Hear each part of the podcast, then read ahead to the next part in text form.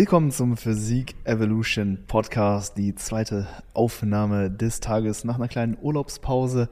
Ich war ja auf Mallorca, habe das Ganze mit meinem Deload kombiniert. Dann ist eigentlich so das Schlimmste passiert, was hätte passieren können. Ich bin am Tag der Abreise äh, krank geworden, habe mir eine saftige Erkältung eingefahren und musste die dann sieben Tage nach dem Urlaub dann noch auskurieren. Und äh, das hat natürlich ordentlich Momentum gekostet. Aber ja, jetzt sind wir wieder fit und am Start und machen noch ein kleines QA. Richtig. Haben noch ein paar Fragen. Mhm. Ein paar, die noch von der letzten Episode übrig waren. Fangen wir an mit dem Chris, den allzu guten Chris.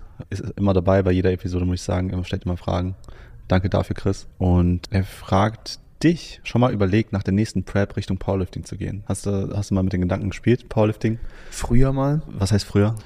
Paar Jahren, so vor zwei Jahren, würde ich sagen, war so der Gedanke mal da, einfach um von der Expertise her auch noch breiter aufgestellt zu sein. Aber mittlerweile denke ich mir, ich will mich noch mehr spezialisieren, also noch gezielter auf Prep-Coaching mhm. äh, mich auch ausrichten, weil ja das genau mein Gebiet ist. Ich merke, dass es genau das ist, äh, wofür ich brenne, ja. wo meine Passion liegt und Geil. genau da will ich weiter voranschreiten und Hammer. natürlich auch genau in diesem Bereich Erfahrungswerte an mir selbst als Athlet eben auch sammeln. Von daher wird da in absehbarer Zukunft auch, auch weiterhin der Fokus liegen, sowohl im Coaching als auch in meinem eigenen Athleten-Dasein. Hatte, wie gesagt, früher mal mit dem Gedanken gespielt, muss aber sagen, dass die Big Threes mir nicht besonders gut liegen.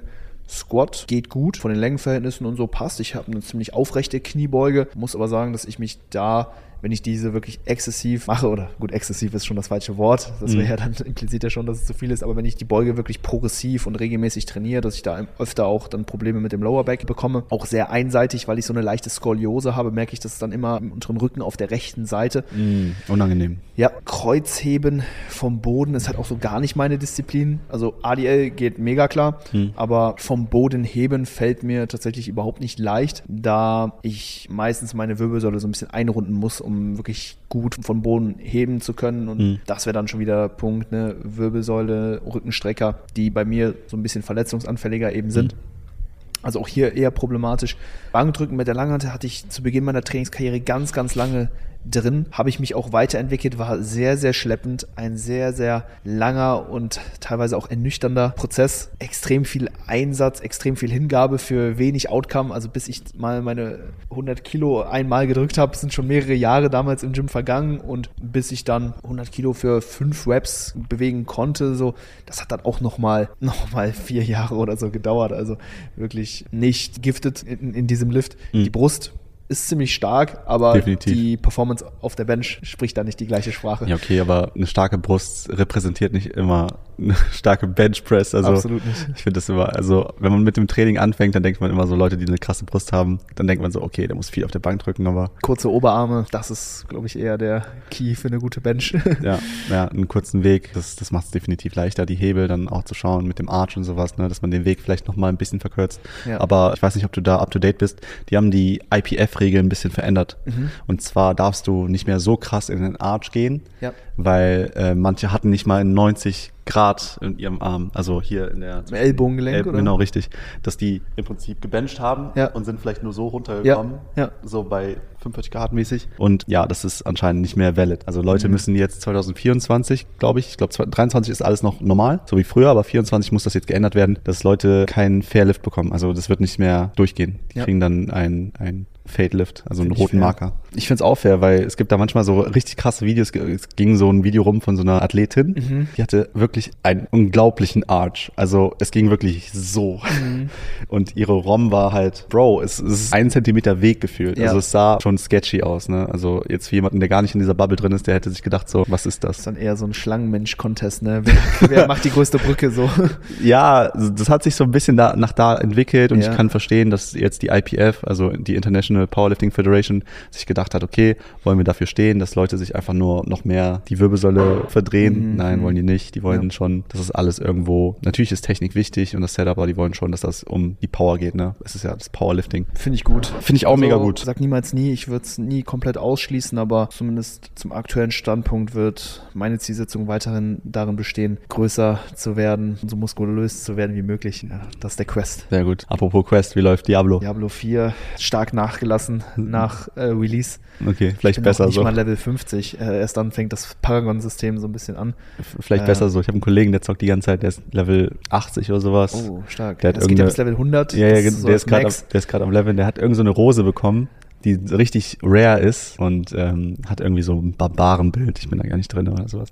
Das Problem ist halt, dass das Equipment, was du auf dem Weg zum Max-Level farmst, ab dem Max-Level halt nichts mehr, denn am Anschluss nichts mehr wert ist. Also das Equipment, was du auf Level 80 kriegst, das wird Ach, schnell wow. ersetzt werden, Krass. wenn du Level 85 oder Level 90 bist, dann kriegst du viel besseres Equipment. Okay. Also der Grind fängt eigentlich erst dann so auf dem Max-Level an, dass du dann, ich sag mal, dieses End-Equip für deinen Charakter halt kriegen kannst. Damn, Alter. Und ja, dieser, dieser Weg ist halt unfassbar hart und lang und deswegen auch gerade für mich so ein bisschen ernüchternd da auf Level 47 rumzugrinden, ohne an der Ausrüstung, die ich aktuell finde, auch festhalten zu können, weil die wird so schnell wieder ersetzt. Du ja, findest ja. so schnell wieder ein Upgrade. Das ist natürlich cool, du wirst immer besser und so, aber aktuell nicht viel Diablo. Lieber äh, das Real-Life-Equipment aufbessern und genau. den Panzer bauen in Real Life. Genau, genau.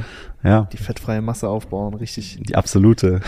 fühle ich, fühle ich. Würde dann auch mit der nächsten Frage anfangen. Ich muss sagen, eigentlich müssen wir auch mal so einen Gamer-Talk machen. Klar, immer gerne. Immer eigentlich, gerne zwischendurch ein paar Gaming-Fragen. Das wäre eigentlich ganz interessant. Wir, ja. müssen, wir müssen eigentlich mal auf Twitch bei streamen. Du könntest mal Diablo streamen oder sowas oder ja. irgendwas anderes. Das wäre eigentlich ganz, ganz cool. Falls es auch Leute genießen würden, mal so einen erfrischenden Livestream von uns zu catchen, wo wir auch live dann Fragen beantworten und auf andere Dinge reagieren könnten. Ja, wir würden dann mehr, wir könnten dann wirklich on the spot dann mehr mit euch interagieren als jetzt bei dem Podcast. Ist ja immer so ein ja, bisschen offline. Aber stimmt. ja, lass uns, also wirklich, schreibt mal den Luis an, schreibt mich mal an, lasst das immer in den Kom Kommentaren, ähm, ob euch das interessieren würde oder nicht. Ja. So, nächste Frage. Und zwar habe ich hier eine Frage von Anonym. Die Frage ist ganz interessant. Und zwar Öl in der Pfanne in, beim Braten beziehungsweise versus alles trocken. Ah. Danke für den wöchentlichen Ja, Input. die Frage kam von Olli. Ähm, hatte ich den, den, Screenshot, den ich dir von der Frage geschickt habe, ja. war, glaube ich, nicht ganz vollständig. Olli, nee. vielen Dank für die Frage. Mit ein bisschen Öl beraten oder mit ein bisschen Fett, ob man jetzt Öl oder Butter nimmt, so halte ich auf jeden Fall für sinnvoll, einfach damit die, die Sachen erstmal gut schmecken hm. und die Sachen nicht in der Pfanne anbrennen. Also auch für die Langlebigkeit der Pfanne auch ganz gut. Ja, man hat ein paar Fetts mit drin. Schadet jetzt nicht, wenn Fette wirklich knapp sein sollten und man wirklich jede Kalorie sparen möchte. Dann mache ich es persönlich zum Beispiel immer so, dass ich ein bisschen Fett in die Pfanne gebe und das dann mit einem Zewa verreibe. Oh, auch gut. Dann ist, dann hängt das meiste Öl oder die meiste Butter dann wiederum im Zewa drin, aber ja. trotzdem ist die Pfanne so ein bisschen mit Fett beschichtet und das funktioniert wunderbar. Ich weiß nicht, ob du das mal probiert hast. Ich habe in Amerika, als ich da war, gab es so Olivenöl-Spray. Ja, ja, klar. Alter, tss, tss, ja. fertig. Ich weiß nicht, wie viel das ist jetzt an Milliliter, ne? aber gefühlt gar nichts. Du machst mhm. wirklich eins, zwei. Die ganze Pfanne ist beschichtet. Ja, man, so Ölspray ist top. Ja. Also feier ich. Ich glaube, das kriegt man auch bestimmt auf Amazon oder sowas. Also müsste man sich eventuell informieren. Es gibt, glaube ich, auch Kokosölspray. Also gibt es so verschiedene. Ich glaube, so ganz ohne Fett zu braten ist ein bisschen räudig. Je nachdem, es gibt wahrscheinlich bestimmt so super mega beschichtete Pfannen, die können alles. Ja. Aber in der Regel macht man sich damit keinen Gefallen. Also ich finde, das steht nicht im, in Relation zu dem Ertrag, also zu dem Fett, was man dann einspart. Das ist marginal. Also ja, das ist plus minus dann wieder. Ne? Ich denke mir halt, der Aufwand, sich dann so einen Kopf zu machen, so, oh nein, Fett. Und dann hat man sich viel mehr Stress gemacht, als wirklich dann, wenn man dann einfach nur ein bisschen Öl benutzt. Am Ende müsst ihr da die Pfanne ausschrubben und sowas, dann habt ihr mehr Cortisolanstieg, als wenn ihr einfach zwei Gramm Fett zusätzlich noch in die App mit eintragt und ja. die Sache gegessen. Definitiv. Macht euch nicht kaputt deswegen. Also, ja. Also, ich bin auch manchmal so ein Kopfmensch. Ich glaube, du auch manchmal. Dann zerbricht man sich wegen so kleinen Sachen komplett den Kopf und denkt sich so, oh fuck, was das, das, das, das. Ja. Wo, wo man eigentlich denkt so, am Ende des Tages, Bullshit, komplett also, unnötig. Braten tut man ja fast jeden Tag. Das ist so eine alltägliche Sache, da darf man sich wirklich nicht den Kopf drüber zerbrechen. Also irgendwo hört es auch auf. Also an alle Kopfmenschen da draußen. Könnt euch ja über vieles den Kopf zerbrechen, aber doch bitte nicht über so, über so eine alltägliche Sache. Ja, Mann. Bang. Nächste Frage. Wir bleiben, glaube ich, erstmal beim Essen. Und zwar fragt Brother Lifted, um wie viel können Leberwerte eines Kraftsportlers erhöht sein? Ja, am besten ich, einen Arzt fragen, oder? Ich verstehe die Frage nicht. Also bei Kraftsportlern sind die Leberwerte in der Regel nicht erhöht. Mhm. Ganz im Gegenteil. Also okay. bei Alko Alkoholikern sind die Leberwerte erhöht. Kennst du denn ungefähr so die normale Range? Nein, gar kein Plan. Okay ich bin da auch raus. Also ich wüsste nicht, was so der Default-Zustand von einer gesunden Leber ist, beziehungsweise was genau ein erhöhter Leberwert wäre. Also da bin ich zum Glück wenn man, verschont. Wenn man trainiert oder beziehungsweise körperlich aktiv ist und einen guten Körperfettanteil hat, dann hast du gute, eine, gute Leber, gesunde die, Leber. Die, die, Aufgabe der Leber ist ja, Giftstoffe zu filtern, richtig? Richtig. richtig. Im Prinzip Giftstoffe wären dann Alkohol, Drogen etc., äh, vielleicht ja. Medikamente. Mehr fällt mir auch nicht ein. Also ich denke, solange man Alkohol, sich, ja. ich denke, Alkohol wird über die Leber, ja verstoffwechselt, ja. Also ich denke mal, solange man nicht chronischer Alkoholgenießer ist oder viele Medikamente nimmt, die die Leber vielleicht angreifen mhm. können, sollte da kein Problem herrschen. Aber ich denke mal, für genauere Informationen sollte man seinen Arzt des Vertrauens ja. mal besuchen und da mal die Leberwerte kontrollieren. Ja. Hat, hat der Bodybuilder geschrieben oder Kraftsportler? Kraftsportler. Okay, nee, bei Kraftsportlern, so definiere ich jetzt so, Kraftsportler ist jemand, der einfach Kraftsport betreibt, nichts weiter. Ja. Bodybuilder, gerade ne, wenn man jetzt nicht explizit sagt, Natural Bodybuilder, ne, also wenn das Ganze natürlich mit Medikamentenmissbrauch einhergeht und man vor allen Dingen oral äh, die Substanzen eben einnimmt, dann wird das auch über die Leber verstoffwechselt. Also da mhm. können die Leberwerte dann erhöht sein und das ist natürlich dann problematisch, da auf jeden Fall Arzt konsultieren. Aber jetzt bei einem normalen Kraftsportler kein Anlass dafür, dass, dass die Leber irgendwie schlechter funktionieren sollte oder so. Same. Also, ey, Bro, der liftet, gib uns mal da Feedback, ähm, inwiefern also du da die Frage gestellt hast. Also hast du aktuell Probleme mit der Leber oder gibt es da irgendwie einen Kollegen oder aus Erfahrungswerten irgendwas, was wir vielleicht nicht wissen, was wir halt gerade nicht besprochen haben? Das würde mich halt interessieren. Vielleicht gibt es da etwas, was wir einfach nicht kennengelernt haben als Kraftsportler. Aber ich denke, an sich sollte die Leber da kein großes Problem darstellen. Dann direkt zur nächsten Frage. Und zwar fragt Raymond, wie siehst du alle deiner Klienten Stärken, Schwächen und Potenziale in, in, der Zukunft. Ich kann ja nicht alle über einen Kamm scheren. Also hast du, hast du, beziehungsweise hast du vielleicht äh, irgendwelche Erwartungen oder siehst du irgendeiner deiner Klienten, muss ja keinen Namen nennen, mit sehr viel Potenzial, auch verglichen zu den Zielen, die äh, der Klient jetzt hat oder die Klientin für die Zukunft, wo du denkst, okay, da zum Beispiel genetisch gebläst, Arbeitstier, sehr gutes Potenzial, für, sag ich mal, irgendwelche Wettbewerbe in der mhm. Zukunft? Also mein Roster hat sich in letzter Zeit wirklich nochmal stark weiterentwickelt. Mhm. Guten Zulauf bekommen mit wirklich sehr, sehr starken Athleten jetzt für die nächsten Wettkampfsaisons. Besonders Herbst 2024 und dann auch 2025 wird echt eine enorm starke Season für mein Team, für mich als Coach. Ja.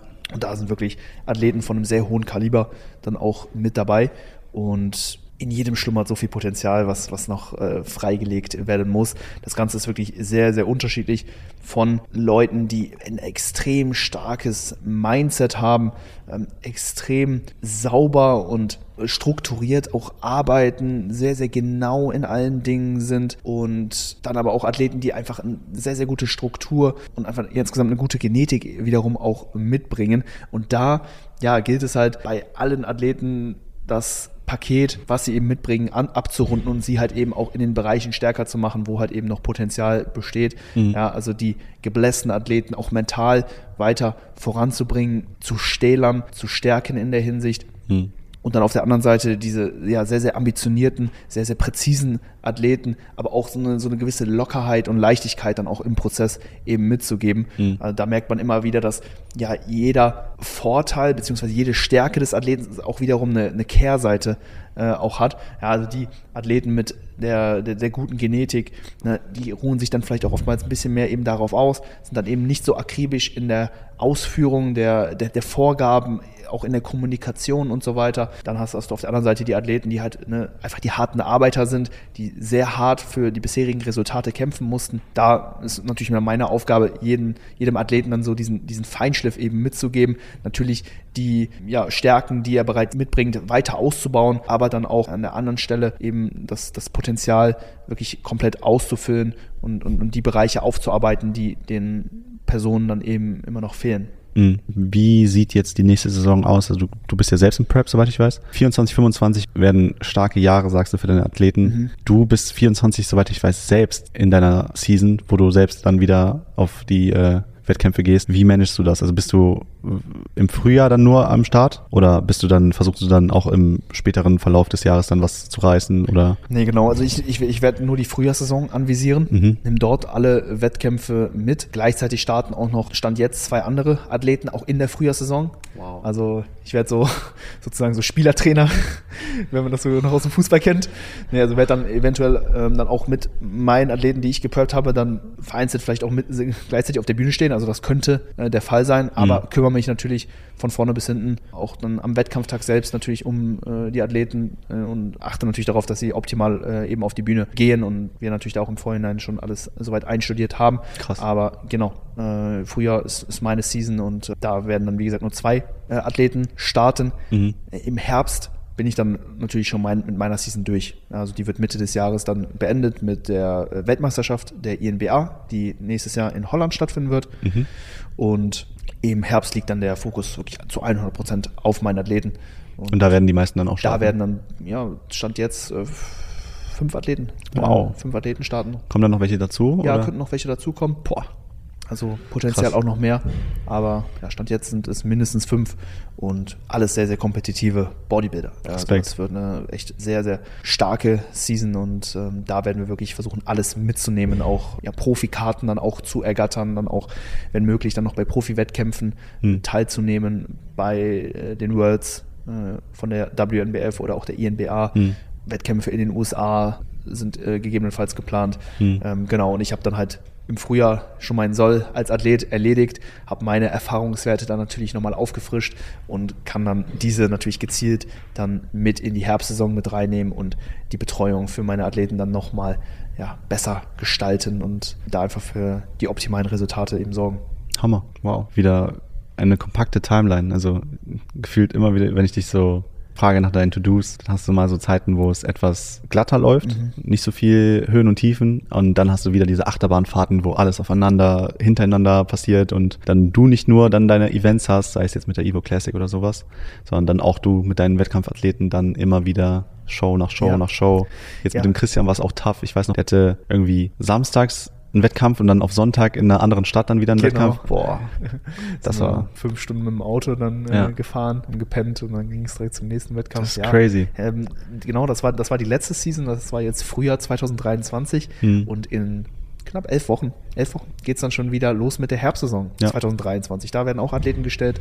Ein Bodybuilder, zwei Mans Physik-Athleten. Wird auch eine gute Saison jetzt dieses Jahr Herbst. Freue ich mich natürlich auch schon immens drauf. Also da geht es bald wieder los. Und der gesamte Oktober wird mit Reisen verbracht. Also jedes Wochenende steht ein Wettkampf an. Der komplette Oktober durch. Mitte September geht es los mit der ersten Show in mhm. München. Ja.